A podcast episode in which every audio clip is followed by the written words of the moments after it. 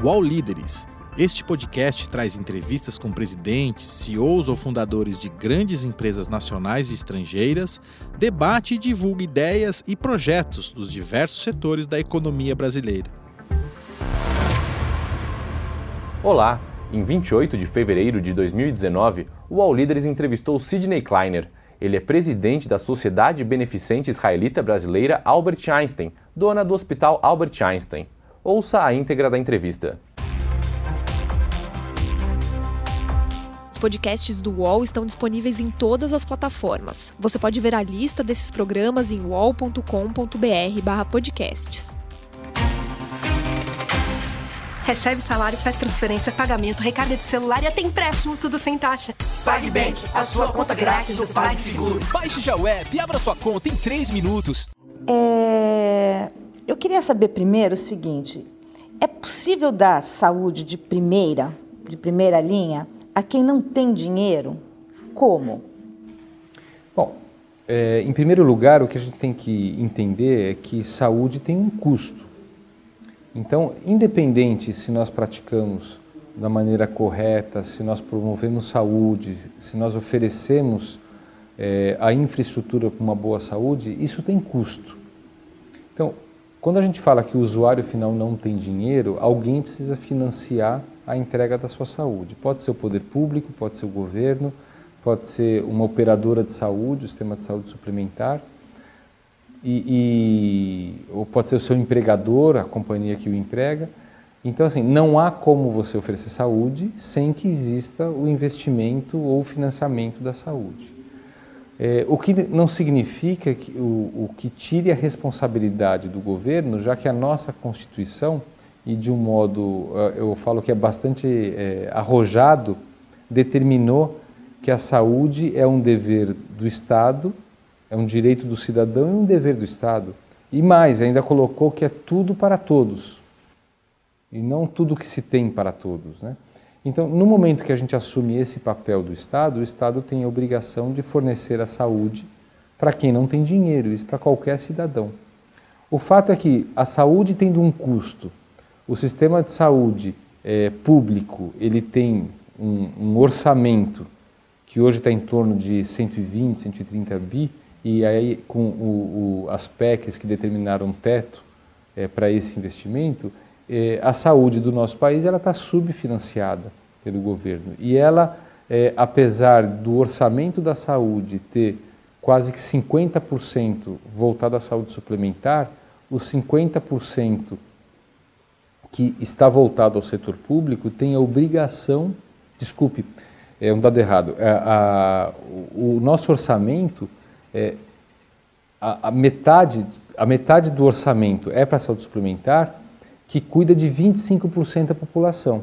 E a outra metade, que é o do sistema público, ela vai ter o, a obrigação de cuidar de 75% antes da crise que nós estamos vivendo, ou que nós vivemos, é, que fez com que mais de 3 milhões de pessoas abandonassem o sistema de saúde suplementar e passassem a utilizar único exclusivamente do SUS. Ou seja, não há como ter saúde sem dinheiro, mas com uma organização, uma gestão de saúde, gestão de recursos bem feita, investindo-se em prevenção, em promoção, evitando-se fraudes, desperdícios, é, procedimentos mal indicados, formação correta do profissional de saúde, a gente consegue fazer uma utilização melhor desse, desse recurso. Uhum. É, você acha que o, o, o SUS uh, hoje está bem gerido? Olha, se, se, eu falar que ele está bem gerido, a gente teria talvez uma, uma saúde populacional melhor do que ela está. Então, eu acho que falta ah, uma série de, de, de, situações onde a gente, ou seja, sobram oportunidades de melhoria de gestão. Primeiro, porque ele é obsoleto, quer dizer, nós não temos no país hoje como obter a informação correta com relação à saúde. A gente simplesmente não sabe, porque os dados regionais da saúde do nosso é, cidadão, eles não se comunicam de modo a, a serem compreendidos da, da melhor maneira. É, portanto, existe a necessidade até de uma melhoria tecnológica, utilizando-se uma transformação digital, é, aspectos de Big Data que permite a gente entender aonde os recursos devam ser investidos. Existe uma, uma necessidade, através dessa modernização, de oferecer uma educação adequada para o próprio paciente também estar engajado no cuidado com a sua saúde. É, campanhas, obviamente, que não somente diz respeito à saúde, porque muito da nossa saúde ela está é, influenciada pelas condições de vida. Então, quando a gente fala de cidades saudáveis ou cidades é, é, sustentáveis, do ponto de vista de prevenção de saúde, a gente está falando que todos nós devemos combater sedentarismo, evitar obesidade, evitar obesidade infantil, que se faz com educação. Quando numa cidade igual a nossa, por exemplo, nós vivemos em São Paulo, conversávamos há pouco a respeito de é, modelos de, de transporte, né? Mas se eu não consigo ter calçadas adequadas, é, seguras, para que eu possa caminhar sem o risco de ser assaltado ou sem o risco de ter é, de me machucar por causa de buracos, sem uma área verde adequada onde eu possa ter uma boa condição até de respiração. Então eu estou interferindo na geração de doenças de uma maneira que tem de ser prevenida não pela saúde, mas também pela condição de meio ambiente, infraestrutura das cidades. Isso se interliga. Mas, a, a, voltando um pouco à pergunta, a, a, gestão do SUS ela envolve medicina primária, secundária e terciária. Nessa gestão existe o papel do município, do estado e do governo federal. A organização voltada e comparada como uma pirâmide, ela deve prover atenção primária na grande base da nossa população, com centros de atenção secundária em número menor que os estados teriam esse papel, e aí o governo federal para fornecer a, a, atenção de alta complexidade, a terciária, como oncologia, transplantes, é, situações de, de alta complexidade em doenças cardíacas. E isso não acontece, a gente vê uma proliferação até de hospitais de alta complexidade dentro de municípios com 10, 20 mil habitantes, o que vai contribuir para não haver equipamentos que sejam utilizados de maneira correta, é, um fluxo de volume de escala que permita a formação, treinamento e um resultado de desfecho de saúde melhor, e acaba ficando uh, uh, uma taxa de ocupação menor, leitos vazios, apesar de o país ser um, um país que necessita de um maior número de leitos. Mas nós ainda contamos com hospitais fechando e leitos não ocupados. Então, o que você está me dizendo é que é, a gestão tem muito a melhorar. Muito, muito a melhorar. Uhum. Até porque existem expertises no nosso país, do setor privado, por exemplo, com uma capacidade ociosa que poderia, de alguma maneira, interagir com o sistema público para coibir esses gaps que a gente tem na gestão da saúde. E aí você defende a, as políticas público-privadas para poder fazer essa administração. Eu dirijo uma organização hoje e que eu recebi um legado até por sua missão é, do, do, do Hospital Albert Einstein, que hoje não é um hospital, é um sistema de saúde, mas que tem na sua missão e um propósito de entregar vidas mais saudáveis ao país. O Einstein foi fundado com uma missão filantrópica de retribuir à sociedade brasileira o acolhimento que a comunidade judaica teve no Brasil em épocas do, do, pós-guerra. E este, esta missão e esse propósito, ela é realizada através de parcerias que nós temos com o setor público, seja ele com o município, com o Estado ou com o governo, através do, do PROAD, o Programa de Desenvolvimento, com o Ministério da Saúde.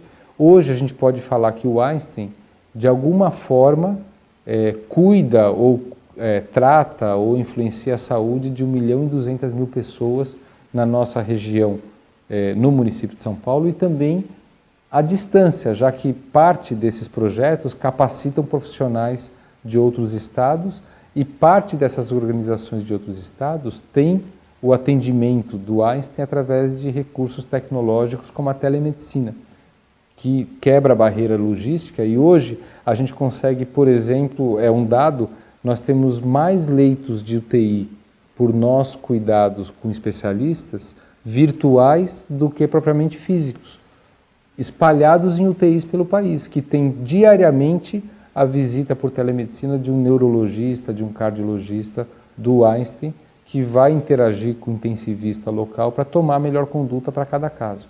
Isso já provou que reduz mortalidade, nós temos cases no Piauí, é, em outros estados, que isso funciona. Eu queria que você citasse um pouco o exemplo, a gente estava conversando sobre é, o atendimento do Einstein nas comunidades, quer dizer, como é que é feito esse atendimento? Hoje, na, na, nas comunidades que envolvem o nosso hospital principal no Morumbi, nós temos é, a unidade de Paraisópolis, que é muito mais do que uma unidade médica, porque ela tem um trabalho e esse trabalho, é, esse não é com parceria, é o Einstein que coloca lá uma unidade que cuida de orientação pré-natal, é, de combate à exclusão social, de cursos profissionalizantes para adolescentes. E lá também tem, em parceria com a prefeitura, é, um ambulatório de especialidades pediátricas. Além disso, nós temos com a prefeitura é, vi, mais 22 unidades entre AMAs, UBSs, que o Einstein, através de uma parceria como uma organização social, por hora ainda é um convênio, mas a, a gente coloca os médicos e faz a gestão dessas unidades básicas e tem a, a, aí a, capacidade de oferecer atenção primária para esta comunidade. Em Paraisópolis, propriamente dito, a gente tem colhido frutos é, e aonde abrange o programa de saúde na família que o Einstein é, realiza em parceria com a prefeitura, que diminuiu a, a, o número de mães que vão dar luz sem ter um pré-natal adequado para 2,5%, ao passo que o índice de vacinação das crianças daquela região ele é de 100%, algo que o governo persegue, mas ele é conseguido através de visita domiciliar, de engajamento dessas famílias num programa que tem muito sucesso. E isso é, é um exemplo de parceria público-privado que vale a pena ser replicado. Muito bom. É, você acredita que exista uma indústria da doença no país? E se ela existe, como é que a gente acaba com ela? Aí é uma pergunta capciosa, mas ela é capciosa, mas ela é muito importante. Porque uhum. quando a gente fala de indústria da doença, a gente pode dividir, no, no meu modo de ver, numa indústria involuntária, que o, o, talvez o produto seja produzido sem que a gente queira, e aí reside a falta de informação, a falta de educação da, da, do próprio paciente. Mas existe aquela indústria que está pautada em interesses que não a saúde. E aí é, existe uma série de, de stakeholders aí da saúde que envolve provedores, hospitais, clínicas, indústria de equipamentos, indústria farmacêutica, operadoras de saúde. E num modelo de remuneração que ele privilegia a doença, já que nós é, é, até hoje a grande maioria do, do de saúde são remunerados por doença. Então a indústria da doença acontece porque quanto mais doença, melhor remunerado eu sou. Daí a necessidade que se discute no mundo todo da mudança do modelo de remuneração, se no final das contas eu quero ter pessoas mais saudáveis e não pessoas bem tratadas de doenças que teoricamente não deveriam existir. Então, quando nós é, é, consideramos que toda. Vou dar um exemplo que é, é talvez um dos maiores. É, e é, não, talvez não, porque existe um, um movimento que a gente chama de Global Burden of Disease, que é patrocinado pela Fundação Gates, que estuda no mundo inteiro com Big Data aquilo que mais inflige a nossa saúde. É Global? É, é Global Burden of Disease. Isso tem um site, é, uhum. é, bem uhum. aberto, e a gente sabe que isso analisa 3, 4 bilhões de pessoas no mundo inteiro, a gente consegue regionalizar. O Einstein é, tem pessoas que são membros do, é, desse tipo de iniciativa, mas através disso a gente consegue ver o que mais prejudica a saúde da população do mundo inteiro, por mais que, que se pense o contrário, é lombalgia, é dor nas costas. Então, quando a gente fala que dor nas costas no atendimento de emergência não necessita de tomografia, e isso é pautado por estudo científico, por publicações, então o paciente que vai a um pronto atendimento com dor nas costas e quer ter feita a sua tomografia, ele está errado. Porque se eu conseguir demonstrar que isso não traz benefício nenhum, pelo contrário, vai trazer uma radiação a mais que daqui a alguns anos ou muitos anos, com muitas tomografias, podem é, é, incorrer em uma doença oncológica. Então, a gente sabe que nós estamos fazendo mal. Então, se a gente faz um exame é, desnecessário que vai gerar uma condição que pode necessitar de um tratamento cirúrgico, como na grande maioria das vezes vai necessitar de um tratamento fisioterápico, de uma cadeira adequada no trabalho, de uma atividade física que não é feita, de um incentivo ao emagrecimento em quem está obeso e sedentário. Quer dizer, tudo isso faz parte é, de você não promover a indústria da doença, porém, quem fabrica próteses e órteses que vão ser usadas em cirurgia incentiva o uso da cirurgia, ou seja, estou privilegiando a doença. Então, a indústria da doença existe, mas no meu modo de ver, primeiro, ela é, é decorrente de interesses diversos que não a saúde daquela pessoa.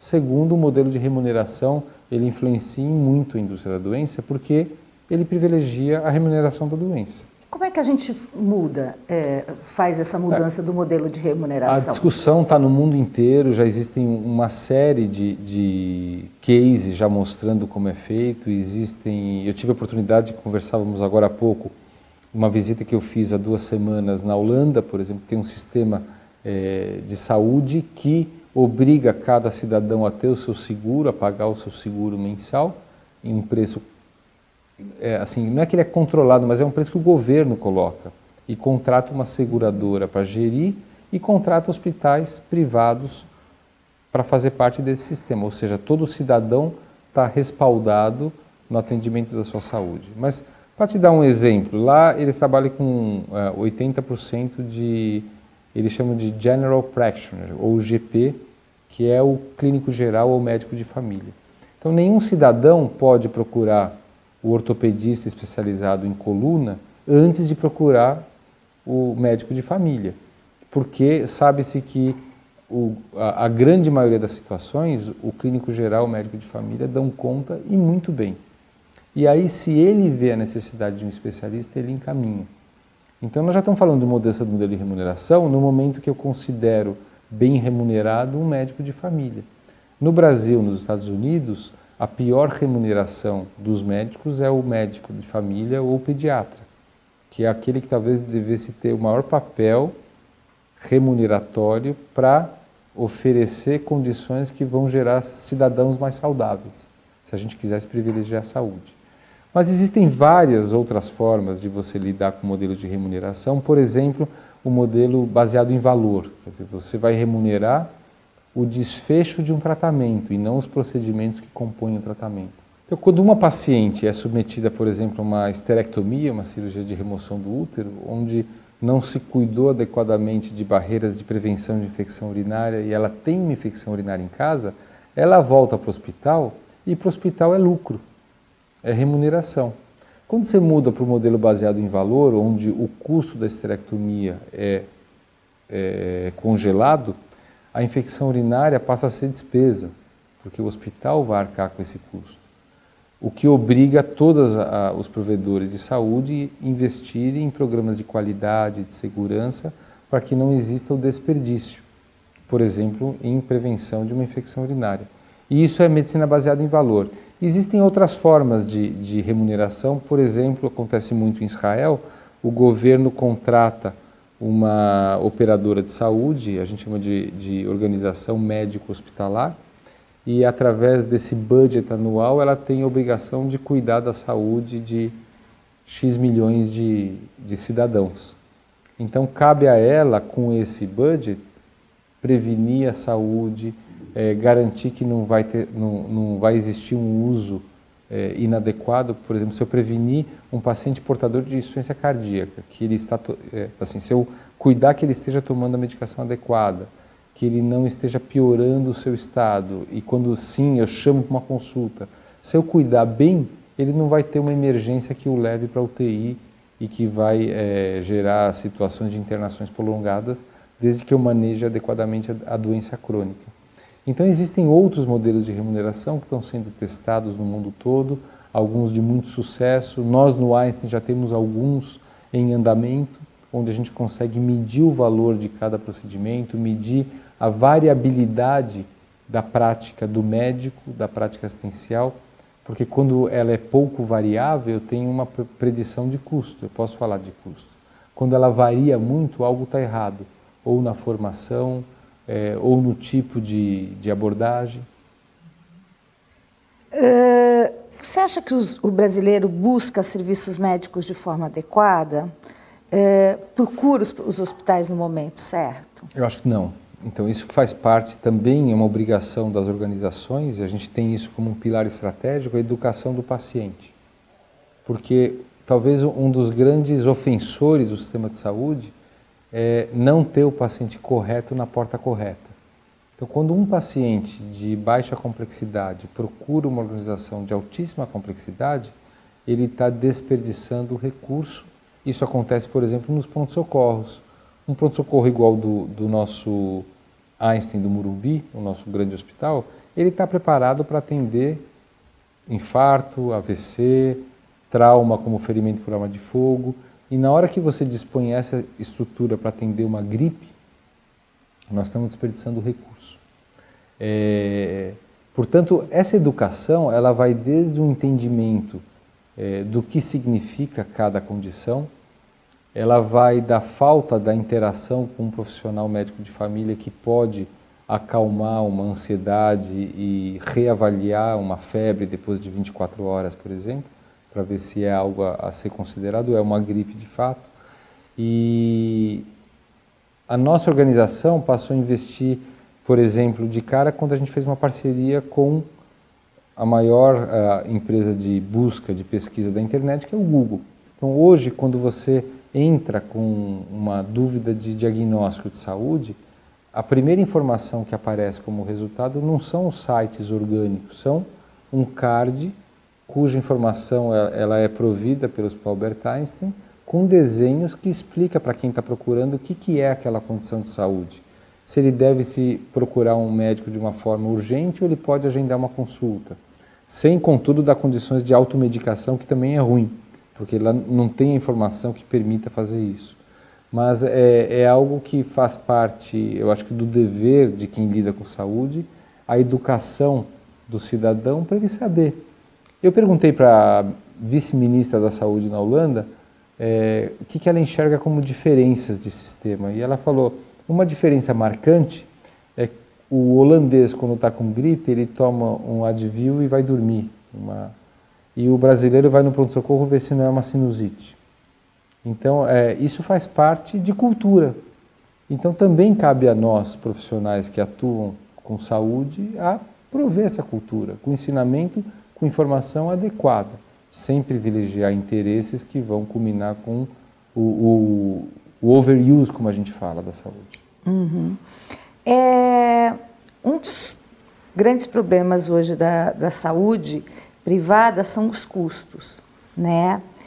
E os vários interesses em volta desses custos, né? Eu queria saber como é que o Einstein tem feito para lidar com essa situação dos custos. Em primeiro lugar, conforme a gente falou, o, o, custo da saúde ele custa, né? E, e nós entendemos que grande parte desses custos eles são é, eles ocorrem de uma maneira é, muito além daquela que é esperada por diversos fatores. Se a gente puder listar os fatores, então, existe desde a formação do médico, variabilidade da prática médica. Existe aí do desperdício é, de recursos é, no que diz respeito a algo que não vai contemplar um melhor desfecho existe da indicação da cirurgia desnecessária, do procedimento desnecessário, ou do exame complementar desnecessário. É, se a gente coloca tudo isso numa, num bolo só, isso culmina com um aumento do custo populacional que vai gerar por parte de quem financia, no caso da saúde suplementar, a operadora de saúde, vai necessitar um reajuste no final de um período acordado que é muito além da inflação médica. Então, quando a gente fala da, da inflação medida IPCA, e a gente chama isso de variação de custo médico hospitalar.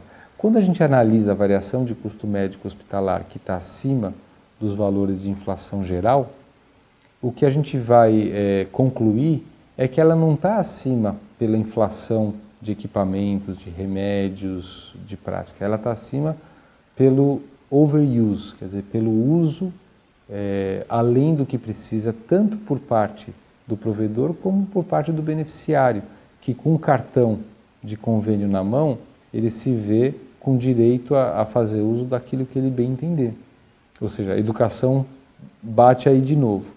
Mas esse overuse, que vai determinar um, um custo alto de saúde, o Einstein tem combatido é, tentando, primeiro, é, nós somos o, o, o primeir, a primeira organização da América Latina a criar um escritório de, de gestão de valor. Nós chamamos de VMO, que é Value Management Office, e esse escritório busca, é, através de Big Data que a, a, o hospital mesmo gera, busca medir qual a entrega de valor de cada procedimento, quem são os profissionais e como a gente pode é, ver o desperdício de, de recurso ou custo inadequado é, incluído neste procedimento. E com isso a gente vai poder oferecer a melhor prática num custo menor. Mas o Einstein adotou como política de qualidade, desde 2013, a política da tripla meta que foi proposta pelo IHI, que é o Institute for Healthcare Improvement, que é a principal organização de qualidade e segurança em saúde e é, é, é, uma ONG e que não tem fins lucrativos e que dissemina pelo mundo inteiro esses conceitos, a política da tripla meta proposta por eles, ela não tem mais única e exclusivamente a qualidade conforme os princípios de qualidade. Ela tem, junto com a qualidade, a experiência do paciente, a experiência do cuidado. Porque a experiência, você ter a sua queixa bem ouvida, valorizada, a informação compartilhada, o poder de tomar decisão junto com o médico, isso é importantíssimo, a gente sabe, em saúde. Essa é uma ponta do, da tripla meta. A outra ponta, ela fala da prevenção da saúde populacional. E populacional aí, é, a gente entende quando a gente elege a população. Então vamos supor que eu, eu elegi a população de diabéticos que trabalham no Einstein e vou fazer um, um, uma atividade preventiva para esta população. Isso é prevenção de saúde populacional. E a outra ponta é a redução do, do, do, custo per capita, quer dizer, sempre ter a cabeça voltada à redução, e aí eu prefiro é, divergir um pouquinho da palavra, porque em inglês ela faz, o cost tem um sentido, o custo em português eu acho que tem outro, mas aí é a redução do desperdício, é a gente utilizar de maneira adequada o recurso que a gente tem. Então o Einstein se posiciona através da utilização da tripla meta, através da organização de profissionais de saúde, de modo multidisciplinar a criar linha de serviço com benefício ao desfecho, não ao procedimento, com base na gestão dos nossos recursos, tentando trazer a informação ao paciente para a porta certa.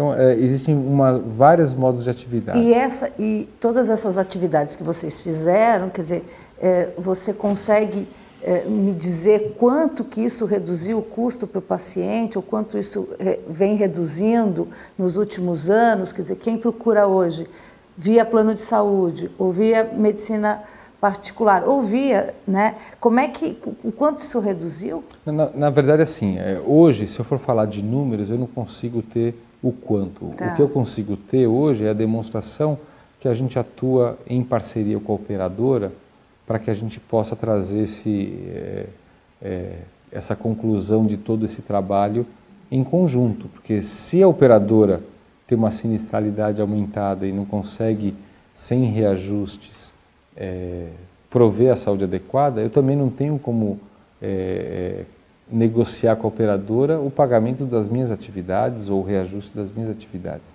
Então a gente tem atuado de forma é, conjunta. Mas o entendimento da, da redução do, do, desperdício, ele vem acontecendo em vários projetos, por exemplo. É, nesse grupo médico assistencial de nefro e urologia, que junta nefrologistas, urologistas, enfermagem, é, de centro cirúrgico, de enfermarias, a gente viu que existia uma opção da utilização de catéteres para tratar cálculo nas vias urinárias, que, que vão remover os cálculos, muito grande e eles quebram muito. Então, através de colocar no mesmo ambiente uma discussão de como nós vamos lidar de forma padronizada o cálculo em via urinária, nós conseguimos ter uma redução de 23% no custo. Como? Primeiro, a maioria dos urologistas usam estas marcas de catéteres. Então, o que era 16 é, fábricas viraram 3.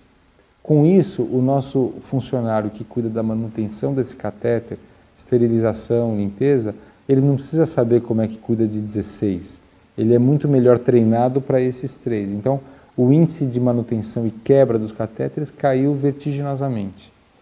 O tempo necessário para este procedimento, quando você protocola que vai ser assim, ele também, por expertise da, da equipe toda, também diminuiu. Então, isso gerou aí uma redução do custo de 23%. Então, existe uma série de projetos, é, a, a, intervenção endovascular para problemas de, de, neurológicos de AVC, que a gente lida com entupimento de carótida, num, num português mais leigo, é, conseguiu, através de é, padronização de metodologia, é, utilização de protocolos, reduzir as complicações e mortalidade, que eram acima de 10%, para zero. É aí que a gente vai criando a, a condição do, da melhoria da, do custo. Você falou dos planos de saúde, né? É. É, o, o, brasileiro ele tem uh, uma certa aversão até aos planos de saúde, né? Muito se fala, as pessoas estão muito uh, têm muitas irritações a respeito dos planos de saúde. Eu queria saber primeiro o seguinte: qual é a tua opinião sobre o sistema hoje dessa medicina é, complementar com os planos de saúde? Se ela tá, se ela é eficiente e, e como é que a gente faz para reduzir os custos desses planos de saúde? Porque para o brasileiro eles são muito altos. Eu vou usar de novo a, a experiência nossa, né? É, primeiro, o sistema de saúde suplementar, como o próprio nome já diz, ele é suplementar porque ele veio para coibir o que o sistema público não oferece. Se o sistema público está falhando em oferecer saúde, o sistema de saúde suplementar ele não é um sistema à parte, ele é, su é suplementar a um sistema do país. E ele é suplementar porque aquele cidadão que tem condições de pagar por um, um, um, sistema de saúde além daquele que o governo oferece, ele vai lá e paga. E as operadoras de saúde é uma forma de relação com o consumidor de uma seguradora. Quer dizer, isso é, significa um cálculo atuarial onde uma base maior é, de pessoas saudáveis no princípio da mutualidade, divide o custo daqueles que estão doentes. Quer dizer, não, não muda muito quando a gente fala de um, de um sistema de seguro.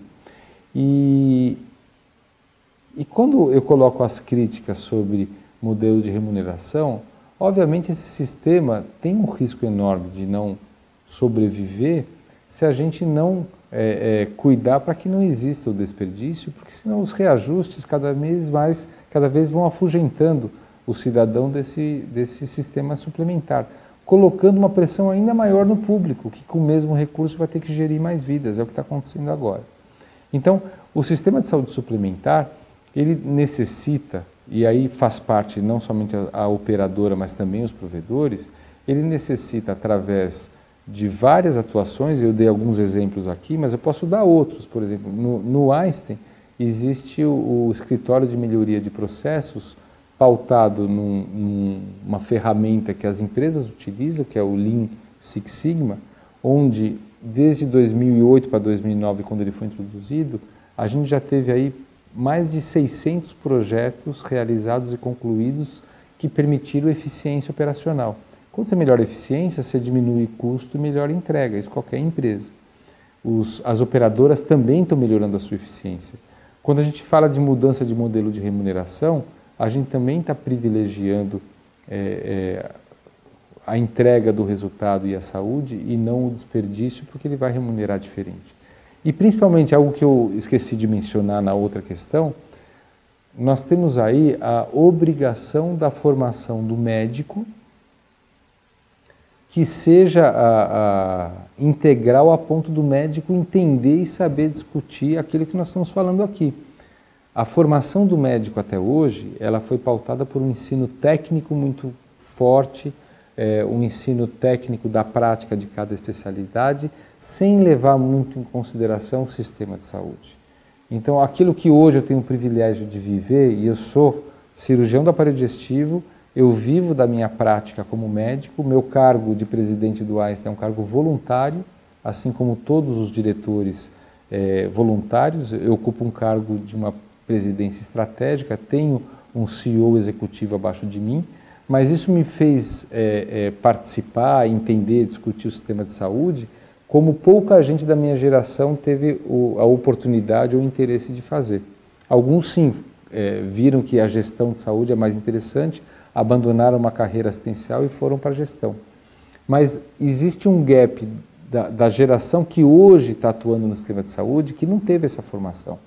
E a geração que vai vir, que tem a obrigação de se formar com esses conceitos, e o modelo pedagógico da nossa faculdade no Einstein privilegia muito a, a, a criação de médicos líderes de mudanças e que vão impactar o sistema de saúde, mas até a vinda desses médicos nós temos um gap onde nós temos a obrigação de ensinar isso para a geração que atua. Eu vinha de um café da manhã agora com médicos do meu corpo clínico que são aqueles que mais, melhor performam, e estava comunicando que a partir de novembro o Einstein mensalmente vai prover um curso continuado de gestão de saúde, de valor em saúde para os médicos autônomos, gratuito, voluntário, mas para quem quiser se inteirar. E eu digo, eu posso falar isso porque é, é uma opinião pessoal, mas não é só minha, quem não embarcar nesse modo de, de, de pensar e não se preocupar com a, a sustentabilidade do sistema de saúde agora, está fadado a ficar de fora, porque a coisa não vai sobreviver. Mas você acha que eh, no futuro, do jeito que a, do jeito que a situação está indo, existe uma possibilidade de a gente, dos planos de saúde acabarem? Acabarem, eu acho que não. Não vão acabar porque eles têm por trás alguém que precisa muito dessa relação, que são as companhias que dão a saúde como um benefício, cujos custos têm um crescimento exponencial e muitas delas têm a autogestão da saúde dos seus colaboradores, mas muitas delas não têm expertise e a operadora acaba desempenhando eh, este papel. Cada vez mais, através talvez da falta eh, da entrega da melhor saúde para um funcionário de empresa, aliado a uma redução de custos, porque as empresas não conseguem mais lidar com tanto custo, na, é, é, um, é o segundo a segunda maior despesa de qualquer companhia é a saúde. A primeira é folha de pagamento. Se, se não tiver operadora no meio, fica difícil você lidar com isso. Mas o que está acontecendo hoje no mercado, até para conseguir contemplar, é que nós, é, organizações de saúde, estamos sendo assim demandados e solicitados a fazer parte das companhias para minimizar esse overuse, para educar, para oferecer saúde primária para que a gente possa prevenir ao invés de só tratar. Isso o Einstein tem feito, tem uma, assim, já tem uma dúzia de empresas em que a gente está dentro para fornecer atenção primária, para ter um controle do cuidado, para entregar vidas saudáveis, para incentivar é, uma vida que, que determine menor aparecimento de doenças.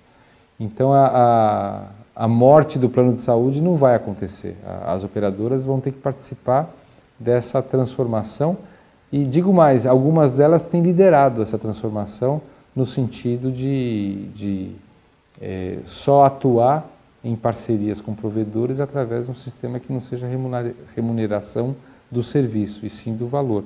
Uma dessas operadoras grandes no nosso país, hoje ela tem mais da metade das suas é, do, do, dos seus contratos com provedores de saúde, pautados não mais no modelo que remunera o serviço, mas que remunera o resultado.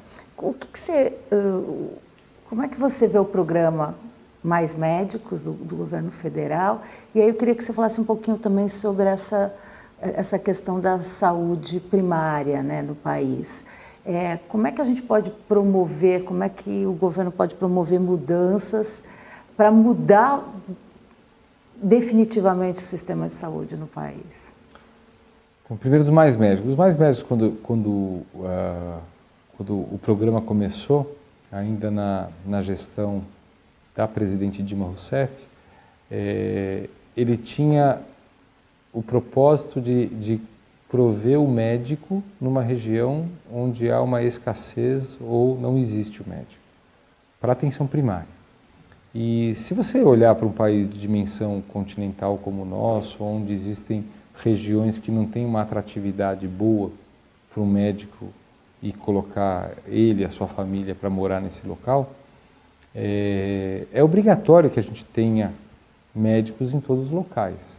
Então, quando você lê que o propósito de um programa é colocar médicos aonde não existam, então isso é uma base estruturante para o futuro.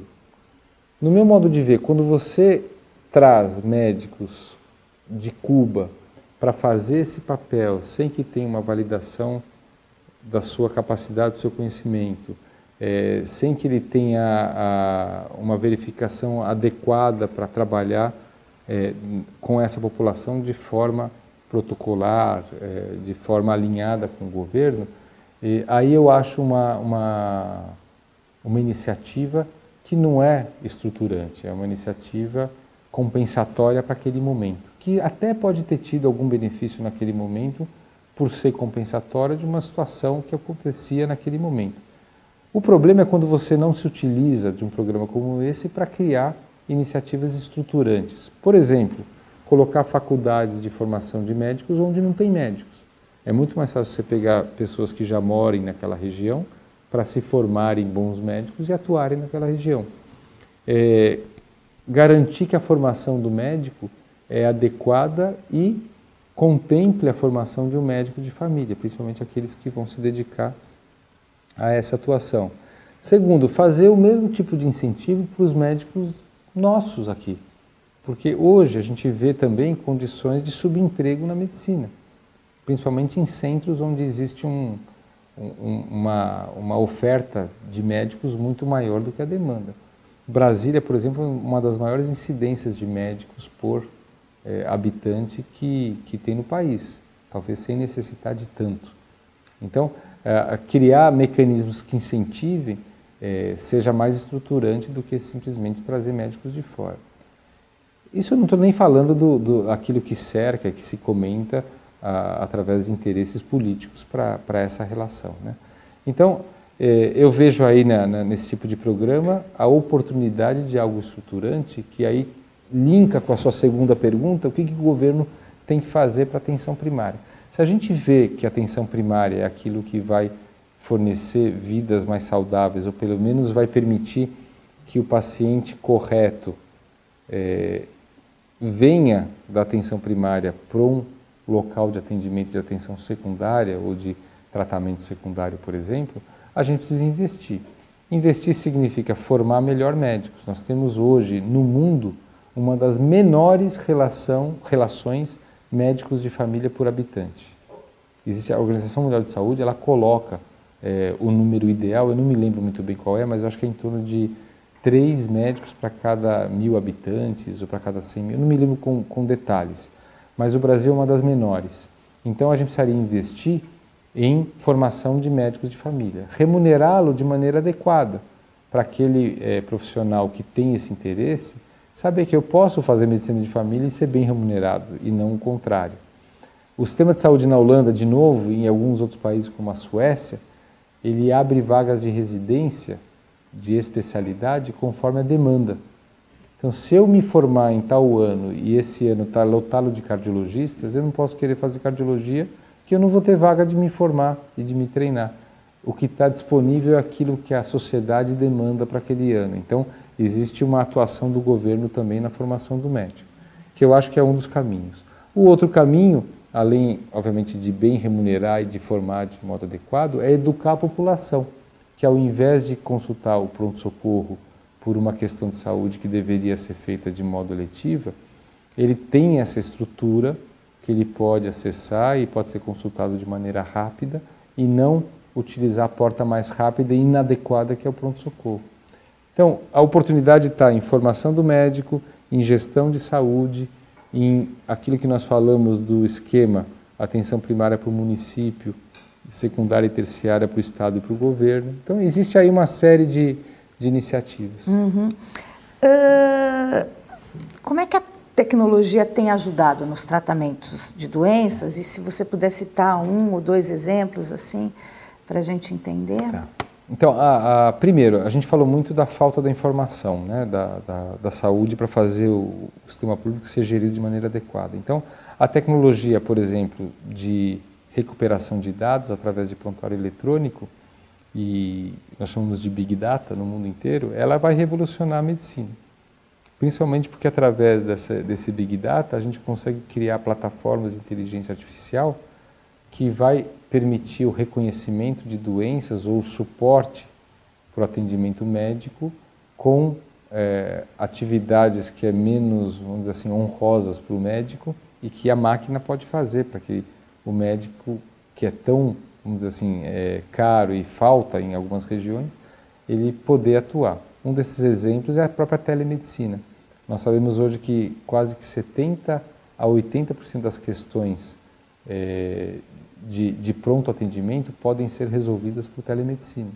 Então, nós temos num país com essas dimensões, nós temos a obrigatoriedade de ter essa tecnologia, porque você consegue chegar em regiões onde o médico não está, ou onde o enfermeiro pode fazer o papel intermediador dessa conversa. Para isso, é, o investimento tecnológico também tem a necessidade da banda larga que funcione, do acesso, por exemplo, do smartphone com internet em todas as as regiões do país. Então, nós falamos de Big Data. A transformação digital vai permitir, através de aplicativos, nós educarmos melhor o paciente para engajá-lo no cuidado da sua saúde e na procura adequada de qual recurso. E aí eu tenho um exemplo muito bacana com relação à inteligência artificial, que hoje a gente tem no hospital, lá no Einstein. Se um paciente chegar no pronto atendimento com uma determinada queixa, vou utilizar como exemplo uma dor abdominal, ele passa numa enfermeira que faz uma triagem de pulso, pressão, temperatura, oxigenação, queixa. Tudo isso vai alimentando o prontuário eletrônico. Quando ele sai da triagem, ele vai se consultar com o médico.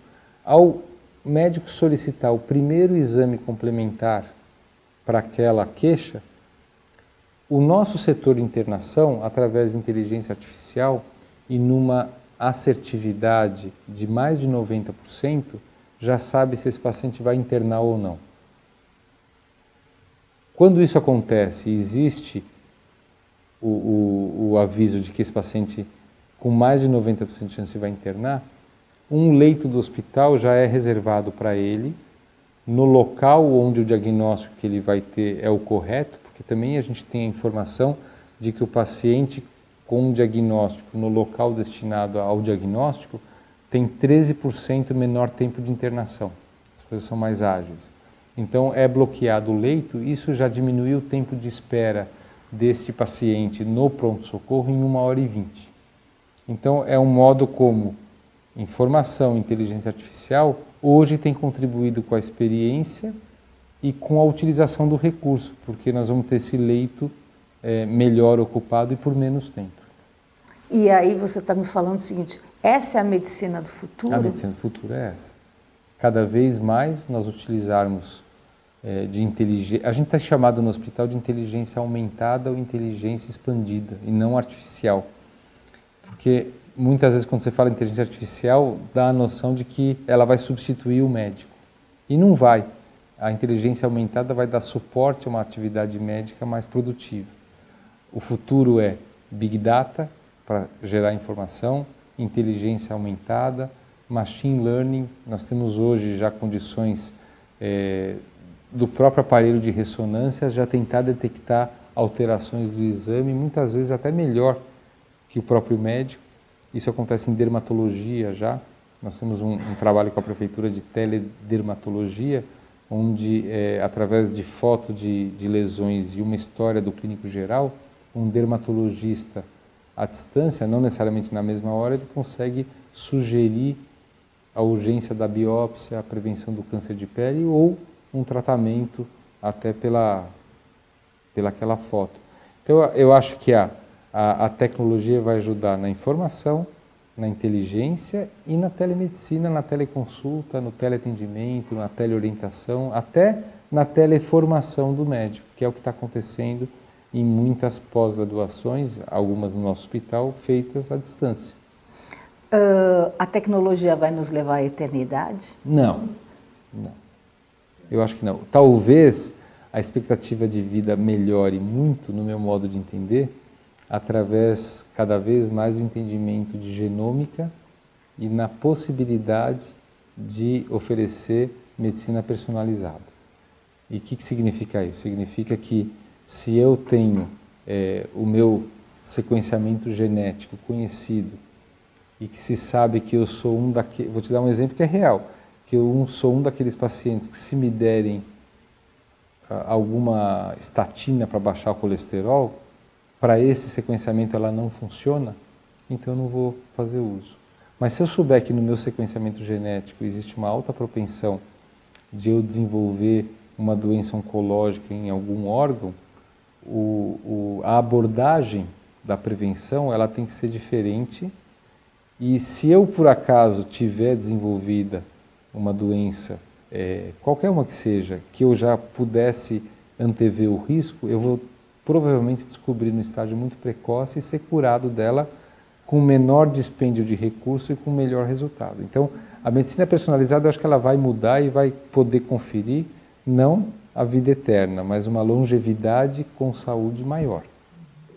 Queria falar também sobre humanização, porque muito se discute isso, né? É, a pressão do médico, o dia a dia dos, dos hospitais é, é, complicado.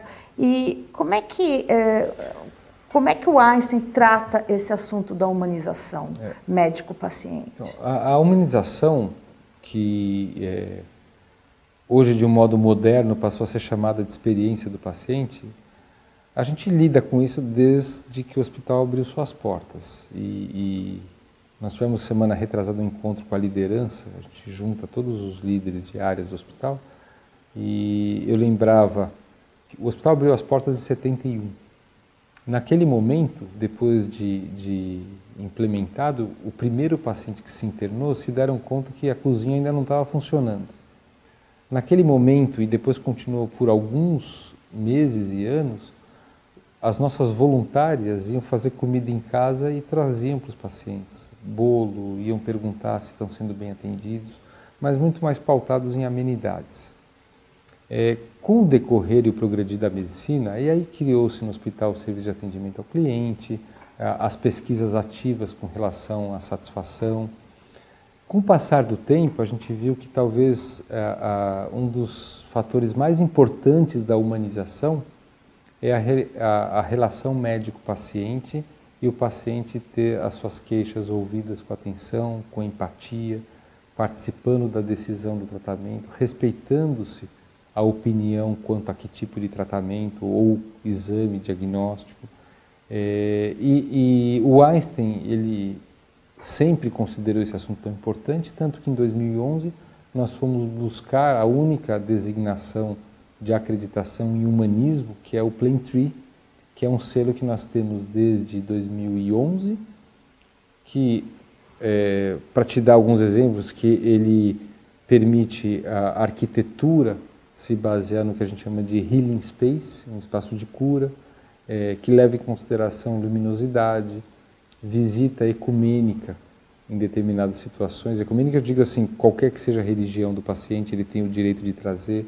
Visita de animais de estimação, que hoje é permitido no hospital, para quem está afastado do seu animal por muito tempo, e tem provas até que isso contribui para a recuperação.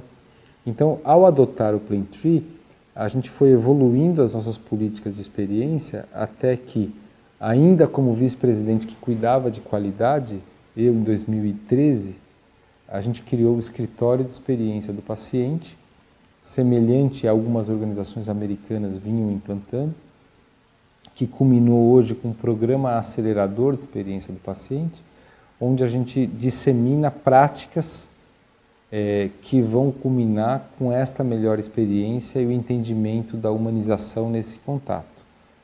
Coisas muito simples eu posso dar como exemplo, por exemplo, uma lousa que você coloca no quarto, onde, tá, é, é, onde estão escritas a programação daquele paciente para aquele dia, tirando ansiedade, é, explicando por que, que o almoço vai vir numa hora depois e não antes, porque tem um exame que está em jejum. Tudo isso faz parte de humanização, é, permitindo é, ambientes, música nos espaços públicos.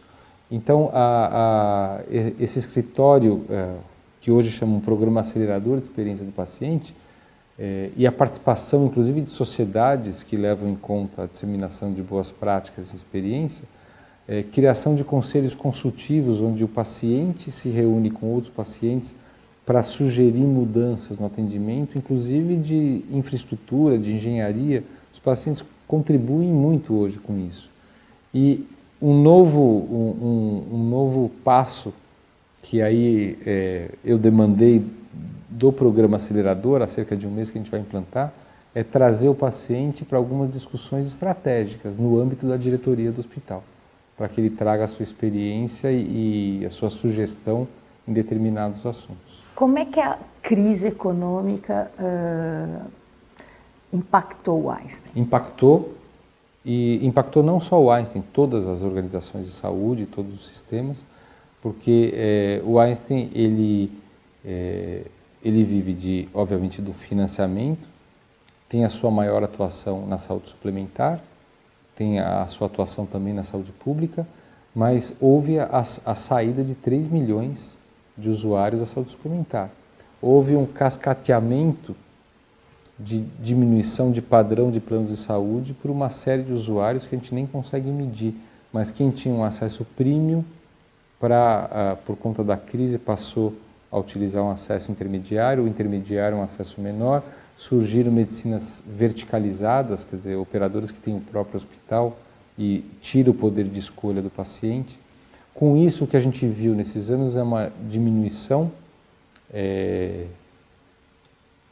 do número de pacientes que nos acessam, é, uma diminuição da alta complexidade, porque as pessoas que têm o seu emprego em risco não vão parar de trabalhar para realizar tratamentos de alta complexidade com afastamento longo é, o que fez com que é, cada vez mais a gente visse como urgente a organização da prática que não fosse variável, que entregasse o melhor desfecho, mesmo com médicos autônomos, nós temos um engajamento para isso, para que a gente pudesse mostrar o diferencial do hospital na hora de concorrer, por exemplo, com quem referencia o paciente, concorrer de forma a ter um referenciamento maior de pacientes.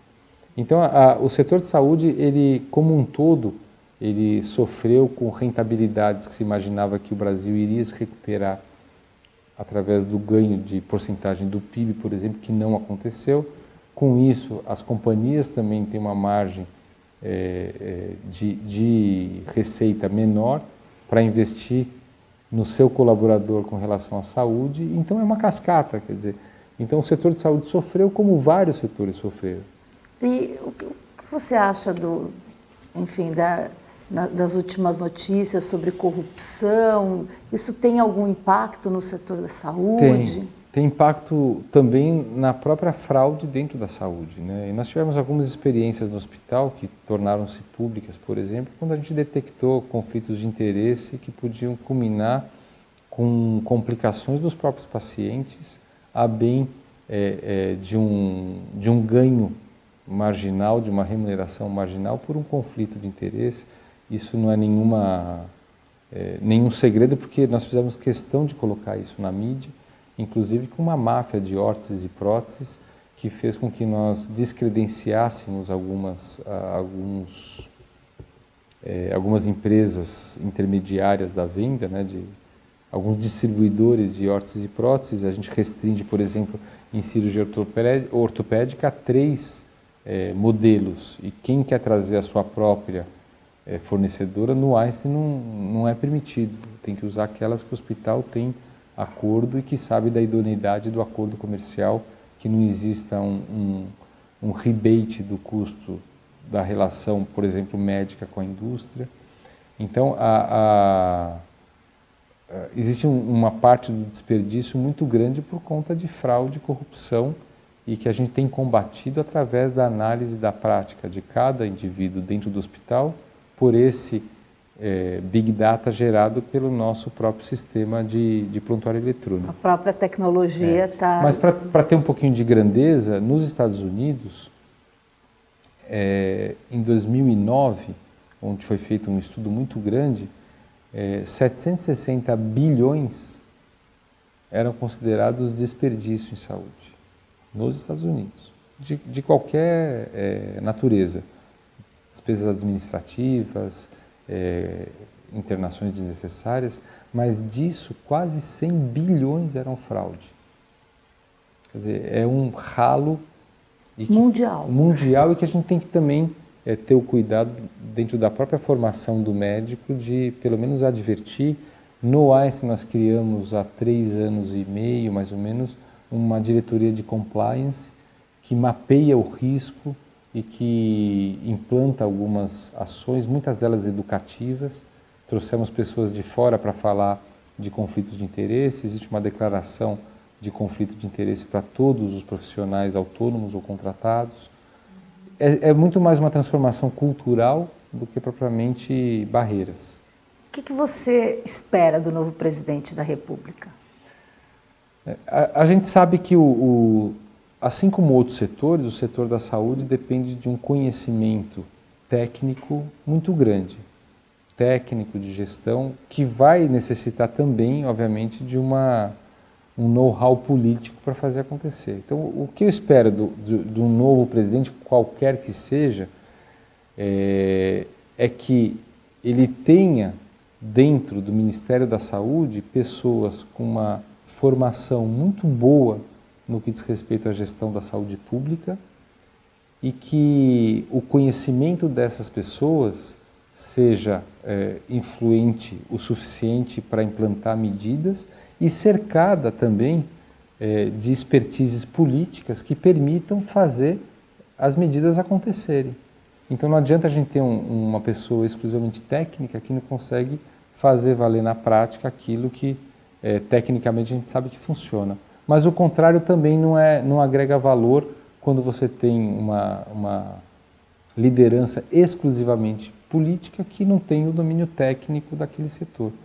Então, o que, que eu espero do novo presidente é que tenha, dentre as pessoas que possam ocupar o papel de ministro da Saúde, pessoas capazes de implementar mudanças que melhorem a gestão, que melhorem a relação, inclusive eh, na liderança das agências regulatórias do sistema de saúde suplementar, e que essas indicações sejam técnicas e não políticas, porque aí sim nós estamos falando de um preparo técnico mas que dê condições, inclusive, da participação privada que tem expertise, é, que não é pequena, também em aspectos de gestão.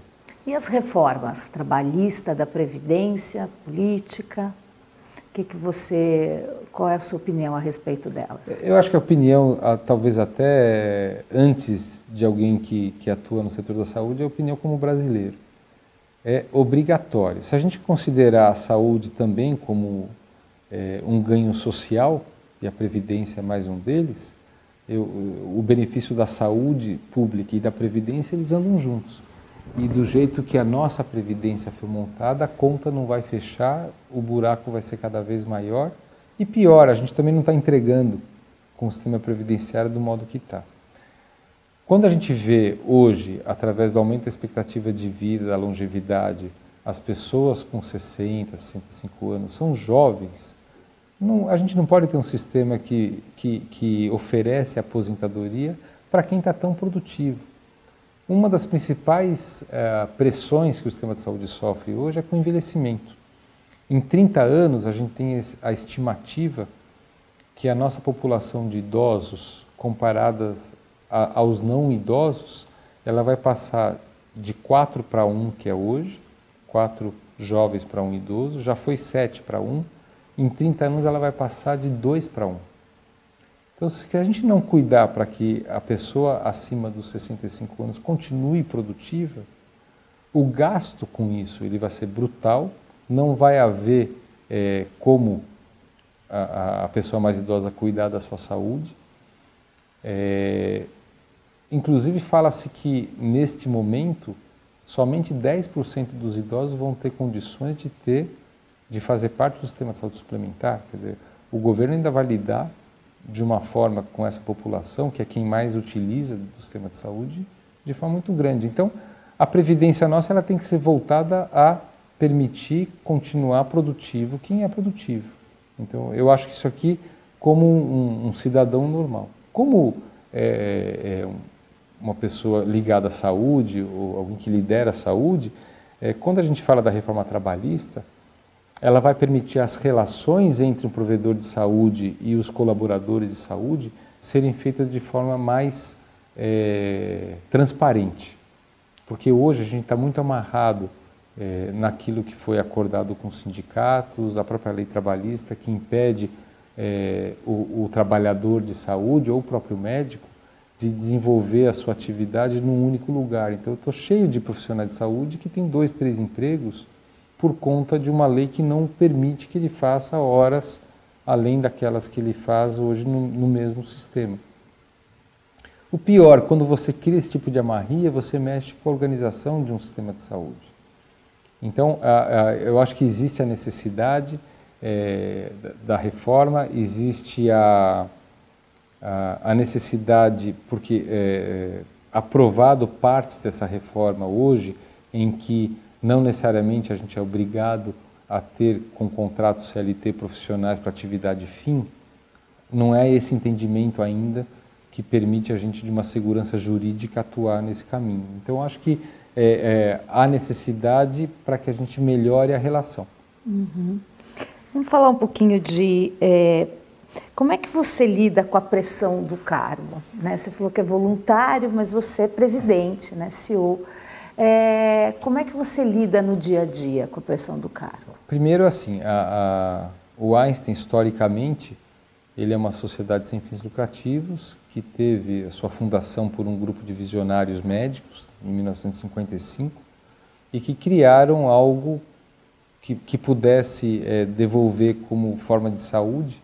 E aí, eu, um parênteses, é, é, há quem fale que isso foi resolvido erguer um hospital como forma de retribuição, porque a vida é um bem muito grande dentro do judaísmo, talvez o maior bem que o ser humano tem é a vida.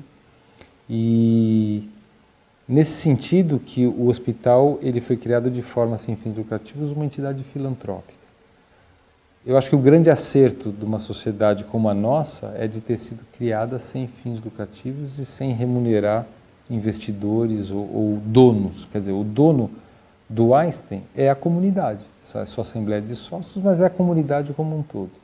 Sendo hospital sem fins lucrativos, que, que tem todas as atribuições de uma entidade filantrópica, a sua diretoria é voluntária sempre. Eu sou médico, tenho a formação como médico, gosto muito de ser médico, jamais abriria a mão de ser médico, mas a atividade conjunta de um médico como gestor e de um gestor como médico, isso está provado em diversas publicações médicas, ela só beneficia os dois lados. Haja visto que os grandes CEOs de, de organizações americanas continuam vendo pacientes até de uma forma obrigada. Isso acontece com a Cleveland Clinic, com a Mayo Clinic, com outras organizações, é, na Europa também. Mas o fato do Einstein ter um modelo de governança que prevê uma diretoria eleita, da qual eu sou presidente, que tem é, a responsabilidade estratégica de discutir estratégia, mas que tem um executivo abaixo que tem o cargo de CEO de fato, eu não sou um CEO, eu presido uma organização que tem o seu CEO. Então, isso, primeiro, me dá uma responsabilidade muito grande quanto ao caminho que a organização vai seguir. Segundo, eu tenho um conselho comigo que permite discussões semelhantes a um conselho de administração que ajuda no direcionamento dessa organização. Mas não há como conviver nas duas partes se a gente não tiver, obviamente, um dia. Primeiro, um dia muito longo. Então, assim, eu, eu começo as minhas cirurgias antes das seis da manhã, todos os dias às 15 para 6 eu estou no centro cirúrgico. Isso me permite otimizar a minha produtividade cirúrgica, já que essa hora o centro cirúrgico está vazio, eu tenho um número maior de salas para usar, para não perder tempo entre uma cirurgia e outra, fazendo com que 8, 8 e meia da manhã eu estou para a presidência do hospital até o início da tarde, onde eu começo o consultório. E à noite, obviamente, sobram lições de casa, como e-mails, como estudo, é, como reuniões, eventos de representatividade, tanto no âmbito da saúde como na comunidade judaica, já que o Einstein ele desempenha um papel bastante importante dentro da, da comunidade judaica. Então, as pressões elas são grandes. Eu tenho a ajuda da minha equipe como médico cirurgião, uma equipe é, de cirurgiões que me ajudam, e eu tenho uma, uma equipe dentro do hospital que me dá condições, até usando de tecnologia de comunicação, reuniões virtuais, videoconferência, que me dá condições de cuidar do hospital muito de perto o tempo inteiro. É, que dicas práticas você poderia dar para quem quer trilhar uma carreira de sucesso? Não existe receita de bolo, mas eu acho que é, é, são três, e eu, eu falei sobre isso recentemente numa outra, numa outra entrevista para o nosso site de ensino, falando para os profissionais jovens que querem, é, que vão enveredar pela carreira médica. Né? Mas eu acho que se você tem um sonho de se tornar um profissional de sucesso, isso já é a base de tudo, porque o sonho vai te motivar é, é, a conquistar essa carreira e aí, dentro dos três itens fundamentais que eu acho que aí se, se talvez se resume as dicas práticas, se você sonhar e sonhar forte, tiver é, é, uma disposição para o trabalho e trabalhar muito e nunca faltar o conhecimento, porque a gente tem que se preparar para aquilo que a gente quer ser, eu acho que essas três dicas, sonho, trabalho e conhecimento, eu acho muito difícil que você não tenha uma carreira de sucesso. Porque aí, se você vai empreender todo o seu tempo através é, de trabalho, de conhecimento, com o sonho de chegar em um determinado lugar, eu acho que aí a carreira ela é de sucesso. Mas antes disso, a gente tem que definir o que é sucesso. O que é sucesso? É, a gente falou muito de atenção primária. O sucesso de um médico de atenção primária é ter milhares de pacientes saudáveis. A carreira dele é de sucesso quando ele consegue ver que ele está fazendo uma diferença na carreira que ele quer. Eu acho que sucesso a gente define durante essa jornada em que você é uma pessoa que está feliz por fazer o que quer fazer, que está gerando resultado para aquilo que sua, o seu sonho se predispôs a trazer resultado, pessoas saudáveis, uma organização pujante que influencia o setor da saúde para que melhore a saúde do cidadão, uma cirurgia bem realizada que eu dou alta com uma família satisfeita com a experiência. Então, o caminho para isso ele é tão importante como aquilo que se almeja como resultado. Porque o mais legal que eu acho de uma carreira é que quando você atinge um resultado, esse resultado já era e você tem que levar a barra para outros resultados senão a felicidade não vem. Então, eu acho que a carreira de sucesso é você estar tá feliz com o que você está fazendo durante uma caminhada que, se chegar ao fim, ele é temporário, porque você coloca um outro fim. Me fala um pouquinho só, o que você acha das escolas de medicina do Brasil? Não somente no Brasil, mas a, a, isso a gente vê no mundo inteiro, a, o modelo de ensino médico ele está pautado num relatório é, de um alemão que mudou para os Estados Unidos há mais de 100 anos atrás, chamado Flexner, e que ele avaliou as escolas médicas e criou um modelo de ensino que é muito hospitalocêntrico. É dentro do hospital, e aí você tem a ciência básica e a ciência no hospital. E esse modelo dura mais de 100 anos e a grande maioria das, da, da, do ensino médico está pautado no modelo de 100 anos. Então, eu acho que existe uma oportunidade de rever modelo pedagógico. Nós tivemos a sorte de criar uma faculdade de medicina já criticando esse modelo, porque esse modelo vai trazer um ensino médico, técnico de quem vai trabalhar no hospital. E mais, a seleção para esse modelo, ela privilegia a inteligência. Se a gente falou, nós dois aqui, da importância do humanismo, da relação médico-paciente, do entendimento do sistema de saúde, a nossa seleção não pode privilegiar a inteligência, ela tem que privilegiar aspectos éticos, aspectos de humanismo, aspectos de, de considerar o interesse do próximo. Então, a seleção ela tem que ser mudada. E, e isso nós usamos para a criação da faculdade lá do Einstein, porque além, obviamente, da, da seleção cognitiva através de prova, a gente tem uma segunda fase que são estações práticas que não levam em conta nenhum conhecimento cognitivo, mas que vai ver padrões de liderança, de trabalho em equipe, aspectos éticos de argumentação, e isso muda em 25% a classificação da prova cognitiva. Então, esse é o modo de seleção do aluno que a gente quer ter conosco. Segundo que o modelo pedagógico, ele tem que contemplar aspectos de liderança, de inovação, de empreendedorismo, de trabalho em equipe. O modelo hoje na faculdade do Einstein é o team-based, os alunos aprendem em grupos de oito pessoas e tem as avaliações dentro desse grupo de oito pessoas, na turma toda. É, então, o modelo pedagógico como um todo, ele tem de ser mudado. Várias organizações é, muito famosas já mudaram o seu modelo pedagógico, já estão entregando médicos diferentes, mas a grande maioria ainda não. E aí, para a gente acabar, é possível o Brasil ter uma saúde de qualidade? Em quanto tempo você acha que com mudanças, as mudanças que você propôs, o Brasil poderia alcançar um nível de excelência como hoje tem o Einstein?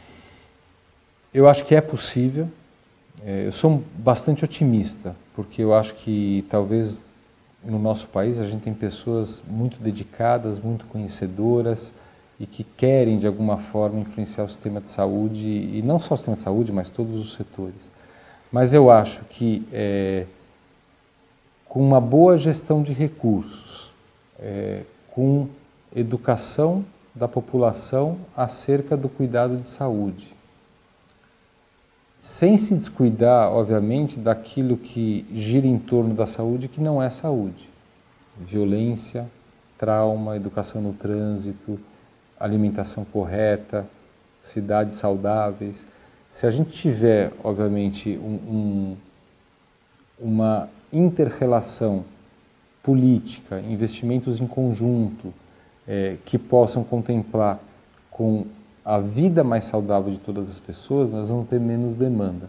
E se nós soubermos gerir de maneira adequada a saúde, a gente vai ter cada vez mais e mais sistemas semelhantes àqueles que realmente dão certo. E a gente tem vários sistemas que dão certo dentro do nosso país, sistemas no interior de saúde pública que dá certo, que eu já tive a oportunidade de visitar, sistemas como nós comentamos de Paraisópolis, que está do lado do nosso hospital, então, eu vejo com otimismo, dá, mas a gente vai precisar de uma, é, é, um modo de gestão que integre todos os ministérios relacionados à saúde, toda atividade política para tal, mas também o uso adequado de recursos, a formação adequada de médicos. É, é são uma série de fatores, mas que eu acho que eles são palpáveis a longo prazo. A longo. Né? Quer dizer, Longo prazo. Nos próximos quatro anos, não, o novo não. presidente não, não, não conseguiria. Ele consegue plantar, no meu modo de ver, é, é, vai, conseguiria plantar o caminho para que a gente percorra. Eu não tenho dúvida que isso é factível, mesmo porque é, a sociedade está mobilizada para isso. Tá? Mas, assim, eu não imagino nem a recuperação econômica em quatro anos que dirá da saúde. Então, eu vejo isso a longo prazo, a longuíssimo prazo. Bom, muito obrigada. Eu que agradeço.